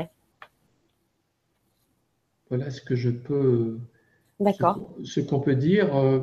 Euh, la pratique d'un mantra spécifique, euh, je ne pense pas, apportera dans la question qui nous est posée, la, la pathologie apportera quelque chose de, du domaine du mieux-être. Je crois que c'est plutôt de la thérapie sonore qu'il faut plutôt que du mantra. Oui, ouais, bien sûr. D'accord.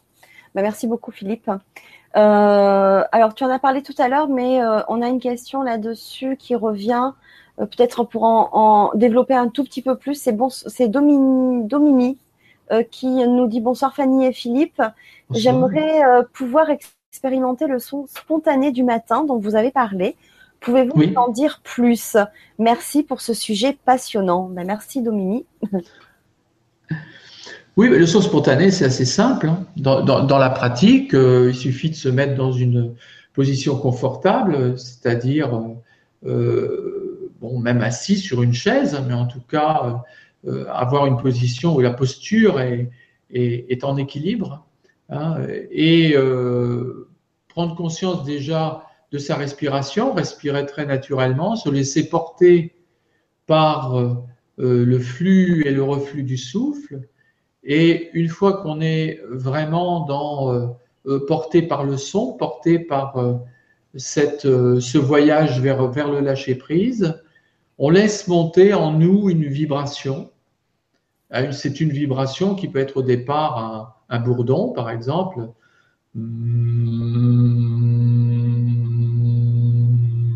Quelque chose qui va monter, qui va monter de la terre, qui va monter au niveau des membres inférieurs et qui va euh, monter jusqu'à nos, jusqu'à nos cordes vocales. Et une fois qu'on a émis ce son euh, fermé, bouche fermée, on laisse sortir euh, la voyelle qui nous vient spontanément, c'est-à-dire par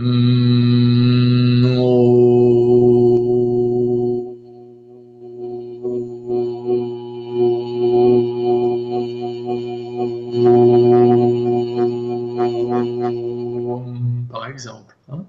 Et euh, on essaie de mémoriser le son qu'on a fait et de le répéter plusieurs fois. Et on essaye tous les matins de pouvoir se, être convié, c'est-à-dire prendre 10 minutes, un quart d'heure de, de son spontané. Alors c'est bien de le faire euh, le matin ou le soir au coucher, un moment où on est tranquille. Mm. Euh, et euh, c'est une pratique qui, qui, est du domaine presque de la méditation chantée, où on a vraiment, il y a des images qui nous viennent souvent. Il y a, après, il faut, justement, une fois qu'on a émis ce son spontané, il faut, il faut être à l'écoute de soi. Il faut mm. garder un temps de, un temps de silence et, euh, comme en méditation de pleine conscience, être observateur de ce qui se passe. Qu'est-ce qui se passe euh, sans l'analyser, sans chercher à analyser. Euh, simplement laisser passer en se disant tiens, je, je vois passer telle image. Tiens, j'ai une résonance particulière au niveau de tel organe. tiens, je pense à ça ou j'ai envie de manger quelque chose, j'ai envie de manger ça. Voilà. Donc, euh, si on se convie tous les matins à ça, mm. euh, on fait une véritable recherche qui vaut tous les mantras sur soi et sur ses résonances. Mm. Merci beaucoup, Philippe. Merci beaucoup. Euh, et merci beaucoup, Domini, pour donc cette petite précision. Voilà. Donc, ben, je vous propose euh, bah, peut-être, Philippe, de faire euh, le mantra. Oui, on va essayer de, conclure. l'expérimenter euh, tous ensemble. Et, puis après, on se retrouve après ou vous voulez qu'on conclue et on termine par le, par le mantra pour que après les personnes puissent peut-être continuer à vibrer sur le mantra. Oui, ça serait peut-être bien, je pense, de, de conclure sur le mantra et de laisser justement, après, le, après la Vibra conférence, les, les tous ceux qui euh, se sont joints euh, à nous, euh, de, pouvoir prolonger dans le, dans le silence. D'accord. Alors, du coup, avant de, faire le mantra, on, va vous, on va vous retrouver, enfin, on va te retrouver, Philippe, donc le 17 juillet sur LGC6 pour un atelier, donc c'est sur inscription. Est-ce que tu peux nous dire un petit peu ce qu'on fera pendant cet atelier? Alors, on fera euh, d'abord euh, un travail sur le son et la vibration. Je pense que déjà, il faut euh, pouvoir faire résonner chaque zone du corps, les relier aux différents bija mantras, comme on en a parlé tout à l'heure, et aussi pouvoir émettre des sons en sortant les harmoniques de ces sons, vraiment pouvoir ouvrir toutes les fréquences que l'on a en nous.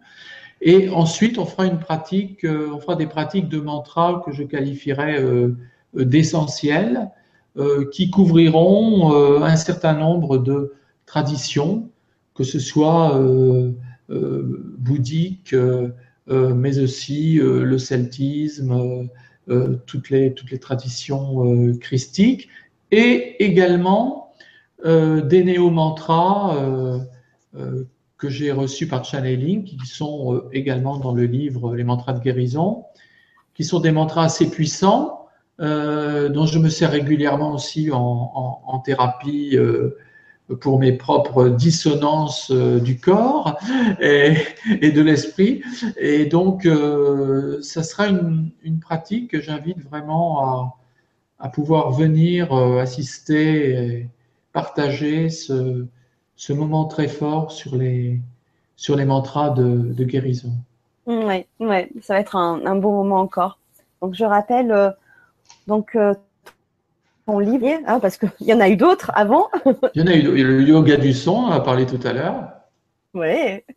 Donc là, c'est manga, euh, manga, mantra de guérison. Pas encore, mais c'est bien. voilà, il fallait que je fasse une gaffe à chaque fois que j'en fais une. Voilà, elle est faite.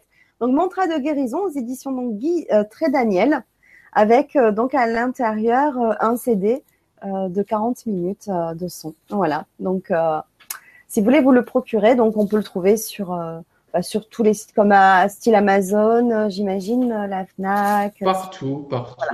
Voilà. voilà. et sur le site mantradeguérison.fr aussi, où il y a toute une série d'informations Mm. sur, euh, sur les mantras et sur, le, et sur le yoga du son.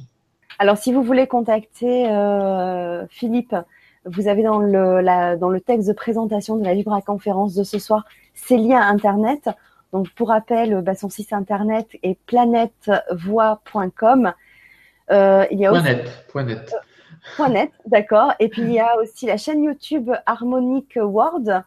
Euh, donc il y a le lien. C'est vrai que sur euh, YouTube, euh, il, y a, il, y a, des extraits hein, de, de, chants magnifiques, vraiment magnifiques.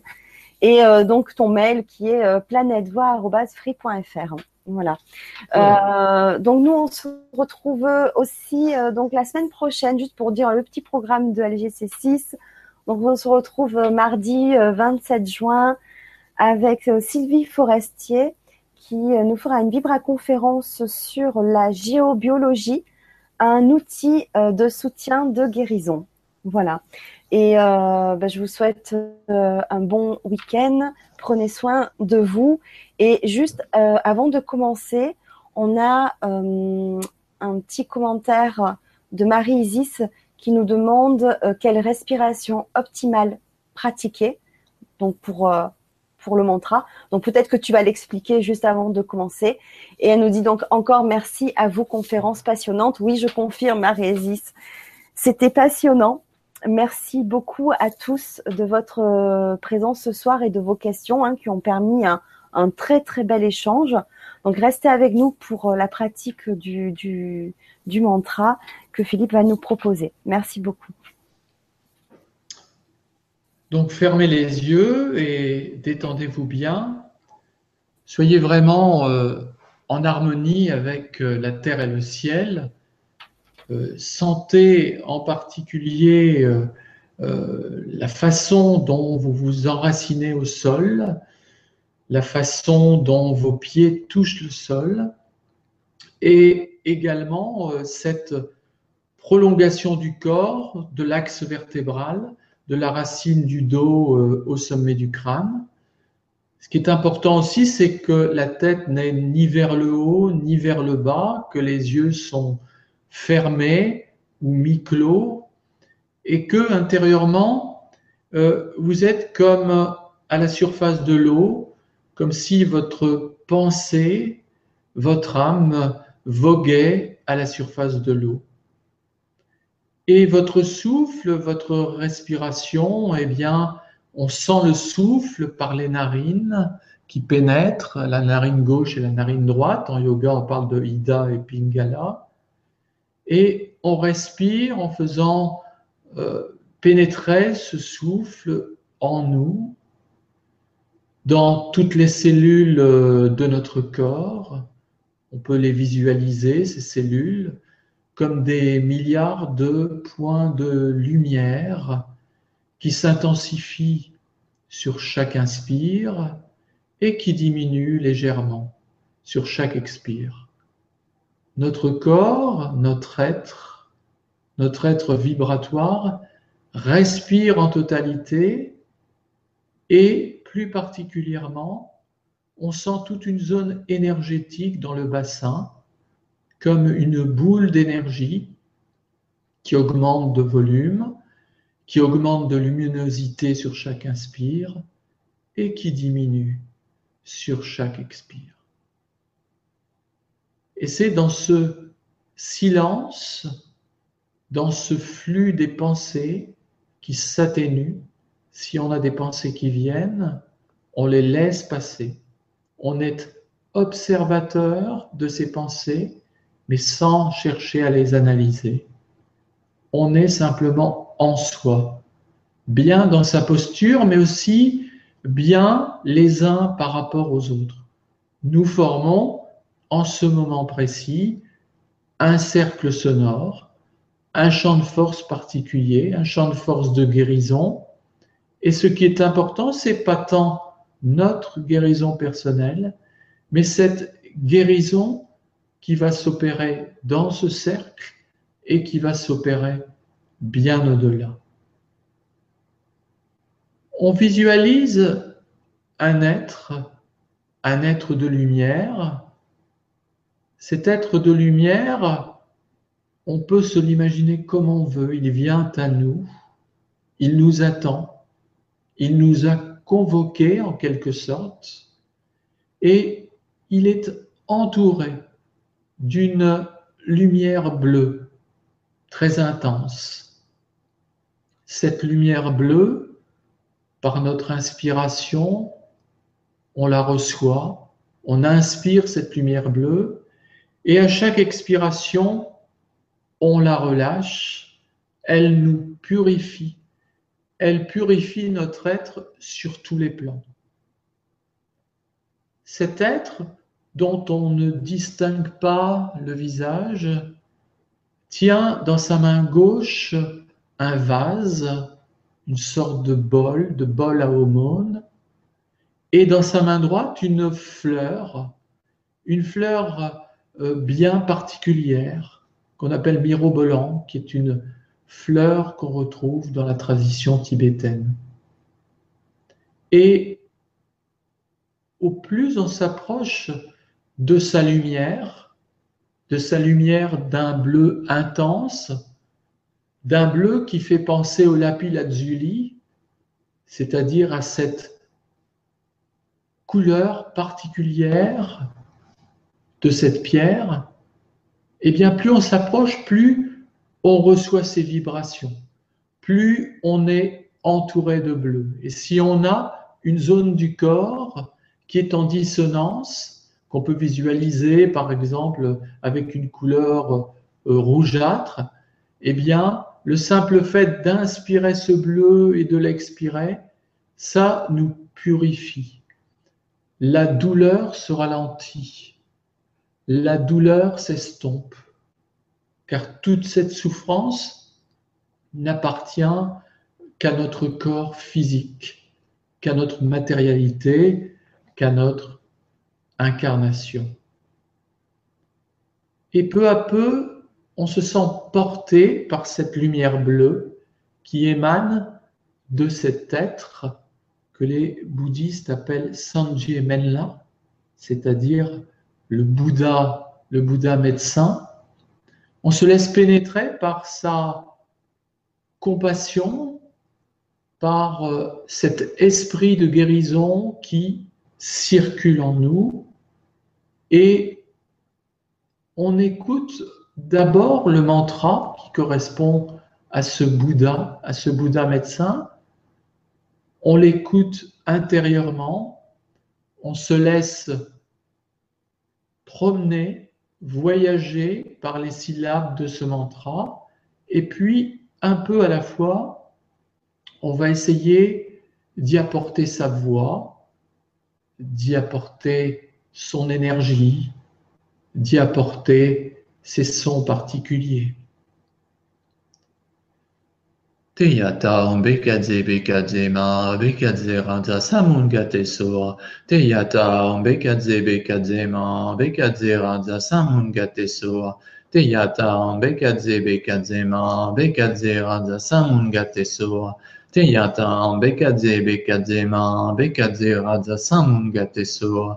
Te yata umbekadze bekadze ma bekadze randa samungate so. Te yatam bekadze bekadze ma bekadze raja samungate soa. Te yatam bekadze bekadze ma bekadze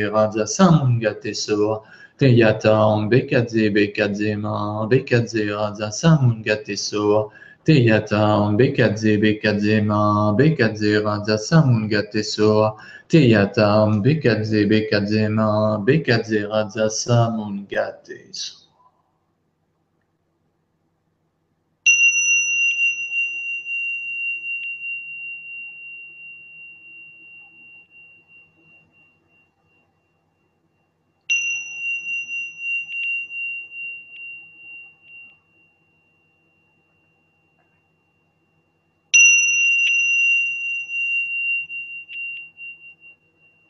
Te ya ta an bet gant se bet gant se ma bet gant se ra da samoun gant te so. Bekadze bekadze ma bekadze rada samungate soa. Te yatam bekadze bekadze ma bekadze rada samungate soa. Te yatam bekadze bekadze ma bekadze rada samungate soa. Te yatam bekadze bekadze ma bekadze rada samungate soa. Te yatam bekadze bekadze ma bekadze rada Tinha tão bicadinho, bicadinho, bicadinho, dançamos um gatinho.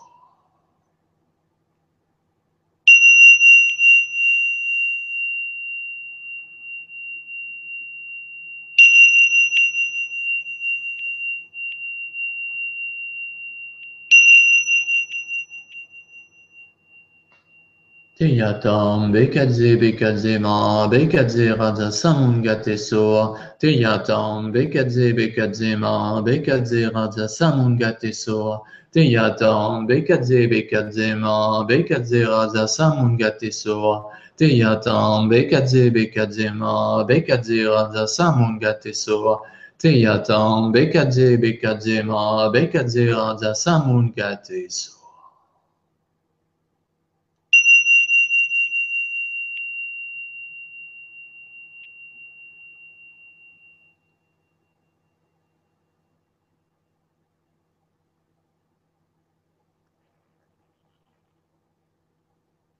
dédions toutes ces énergies, tous ces sons, non seulement à nous-mêmes, mais à celles et ceux qui en ont le plus besoin. Que ce mantra de guérison, ce mantra de Sanjay Menla, du Bouddha médecin, puisse apaiser toute souffrance physique, psychique. Cela est Om Tat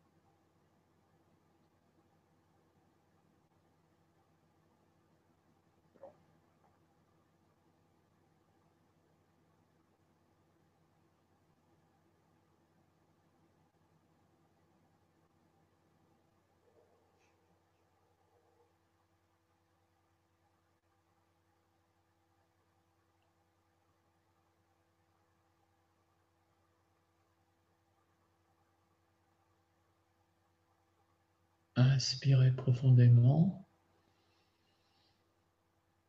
Expirez et revenez sur ce plan de conscience. Étirez-vous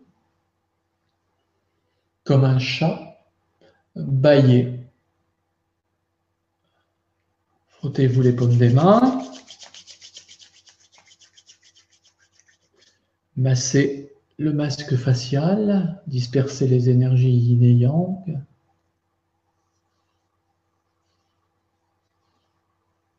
Insister sur le nez en particulier, les correspondances avec l'axe vertébral,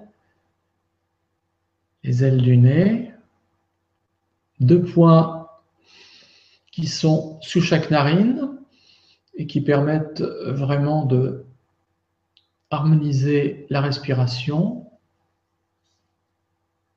puis descendez, sentez comme de l'eau qui coule sur vos cordes vocales.